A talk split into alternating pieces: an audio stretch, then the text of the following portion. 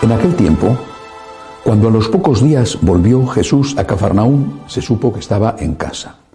Acudieron tantos que no quedaba sitio ni a la puerta. Él les proponía la palabra. Llegaron cuatro llevando un paralítico y como no podían meterlo por el gentío, levantaron unas tejas encima de donde estaba Jesús. Abrieron un boquete y descolgaron la camilla con el paralítico. Viendo Jesús la fe que tenían, le dijo al paralítico, Hijo, tus pecados quedan perdonados. Unos escribas que estaban allí sentados pensaban para sus adentros, ¿por qué habla este así? Blasfema. ¿Quién puede perdonar pecados fuera de Dios? Jesús se dio cuenta de lo que pensaban y les dijo, ¿por qué pensáis eso? ¿Qué es más fácil? ¿Decirle al paralítico tus pecados quedan perdonados? ¿O decirle, levántate, coge la camilla y echa a andar? Pues para que veáis que el Hijo del Hombre tiene potestad en la tierra para perdonar pecados. Entonces le dijo al paralítico, contigo hablo, levántate, coge tu camilla y vete a tu casa. Se levantó inmediatamente, cogió la camilla y salió a la vista de todos. Se quedaron atónitos y daban gloria a Dios diciendo, nunca hemos visto una cosa igual. Palabra del Señor. Estos escribas que criticaban a Jesús tenían razón. Tenían razón. Nadie puede perdonar pecados salvo Dios. Pero eso les llevaba a criticar a Cristo, cuando en realidad tenía que haberles llevado a adorar a Cristo, a reconocer la divinidad de Cristo. Claro, como la limpieza del pecado eh, no se nota por fuera, con el tiempo sí se nota, ¿eh? la cara se vuelve más radiante, la persona es más pacífica, la persona es más generosa, pero no en ese preciso instante, al menos en la mayor parte de los casos no salimos del confesionario transfigurados. Por eso el Señor quiso dejar constancia de su poder, de su divinidad, haciendo el milagro de curarle a aquel paralítico su enfermedad. Pero ¿qué fue o qué es más importante? Bueno, para aquel paralítico no sabemos si de paso el Señor eh, bueno, si sabemos, porque dijo tus pecados quedan perdonados, eh, de paso el Señor le curó la parálisis. A nosotros cuando vamos al confesonario no nos curan ningún tipo de enfermedad, por lo menos en la inmensa mayoría de las ocasiones, ¿verdad? Pero ¿qué es más importante? ¿Que te curen de la parálisis o que te quiten los pecados? Porque la parálisis eh, de aquel hombre era un inconveniente enorme para su vida, pero más parálisis era el pecado. No solo pensando en la vida de aquí, sino pensando en la vida eterna, que es la vida definitiva. Y si nos movemos, y aquel paralítico tenía unos cuantos familiares, amigos o personas pagadas, no sabemos, que incluso destrozaron el techo de la casa de San Pedro para meter por allí la camilla con el paralítico, si nos movemos para buscar una curación física, no tendríamos que movernos más todavía para buscar una curación espiritual.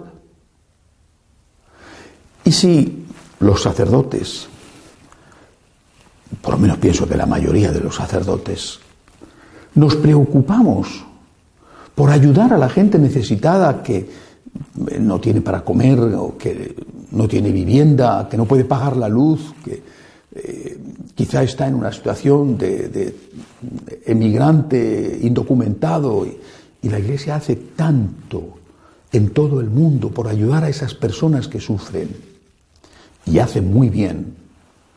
Pero si nos preocupamos por eso, no tendríamos que preocuparnos muchísimo más por curar las enfermedades del alma, es decir, por estar en el confesionario, por estar disponibles para el perdón de los pecados. ¿Cuántas veces escucho a seglares que se lamentan de que no pueden confesarse? Hace unos días me escribían unos franciscanos de María de una ciudad de, de Uruguay fronteriza con Brasil y se lamentaban de que en su parroquia el sacerdote no confesaba, o no confesaba prácticamente, nunca daba la solución colectiva. Y ellos, para poder confesarse, tenían que cruzar la frontera e ir a Brasil, donde sí que encontraban eh, a un sacerdote que les absolviera de sus pecados. ¿Y cuántas veces, en tantos sitios de Estados Unidos, por ejemplo, para poder confesarte tienes que pedir cita. Y el sacerdote te da una cita como si fuera, para la confesión, como si fuera una cosa extraordinaria. Eh, eh, la confesión es una cosa extraordinaria, pero si tú quieres confesarte tienes que esperar quizá dos semanas, tres semanas, un mes a que el sacerdote tenga un momento libre en su agenda. No debería de estar como una parte esencial de su ministerio, disponible en un confesionario con un horario establecido, visible para todos, eh, asequible también. Eh, yo confieso todos los días de tal hora a tal hora. Es posible que esos sacerdotes sean generosos, solidarios, que muevan a la comunidad para recaudar fondos, para tal o cual necesidad de allí o de otros países. Eso está muy bien. Pero ¿cuándo están disponibles para confesar? Lo dice el Señor claramente en el Evangelio de hoy. Él cura a ese paralítico, pero le dice tus pecados están perdonados. La misión de la Iglesia no es, en primer lugar, quitar el hambre del mundo. No fue eso para lo que vino Jesús y no es eso lo que el Señor manda a los apóstoles cuando en la ascensión les dice, id y predicad el Evangelio, id y bautizad. Hacer de la iglesia en primer lugar y a veces en único lugar una ONG es desvirtuar la iglesia católica. La iglesia es el gran puente entre Dios y los hombres. Y la primera misión es dar gloria a Dios y llevar los hombres a Dios y llevar Dios a los hombres. También llevarles un pedazo de pan, por supuesto, claro que sí. Porque si no les ayudas, ¿cómo vas a mostrarles el amor misericordioso de Dios? Pero no hasta el punto de hacer de eso, de esa acción social, lo primero o incluso lo único. Tus pecados están perdonados, dice Jesús. Y quiere seguir diciéndolo a través de los sacerdotes que actúan en persona Christi, en persona de Cristo. Es Cristo el que perdona los pecados, no el cura. Aunque el cura sea un pecador, los pecados están perdonados porque Cristo actúa a través del sacerdote y quiere seguir haciéndolo. Para eso ha venido, para perdonar los pecados, también para dar de comer al hambriento o para curar al paralítico, pero en primer lugar para perdonar los pecados.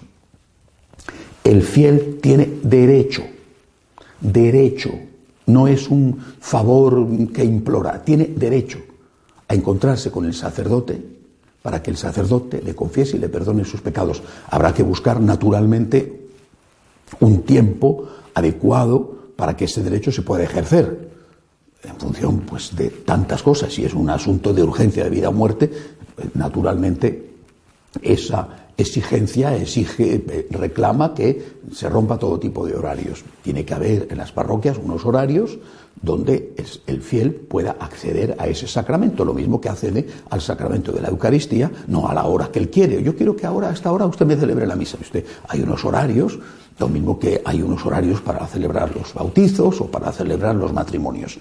Pero tiene que haber la posibilidad asequible de que el fiel se confiese. Y eso es un derecho del fiel. Y es un deber del sacerdote. Es uno de los deberes que tiene el sacerdote, el de santificar a su pueblo. Y la santificación se hace en primer lugar a través de los sacramentos. Cristo perdonaba pecados y el sacerdote tiene que perdonar esos pecados. Y para eso el sacerdote tiene que estar disponible.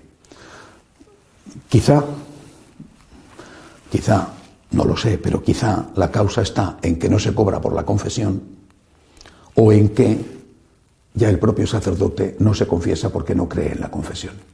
Ese es un problema gravísimo. Pero mientras tanto, para aquellos que no buscan el dinero, sino que buscan el servicio a su pueblo, y para aquellos que creen de verdad en la confesión, la disponibilidad es una obligación. Y por parte del fiel, acudamos todos, porque también los sacerdotes tenemos que confesarnos, acudamos todos a buscar esa salud del alma, porque la necesitamos, dándole incluso más importancia que a la salud del cuerpo. Que así sea.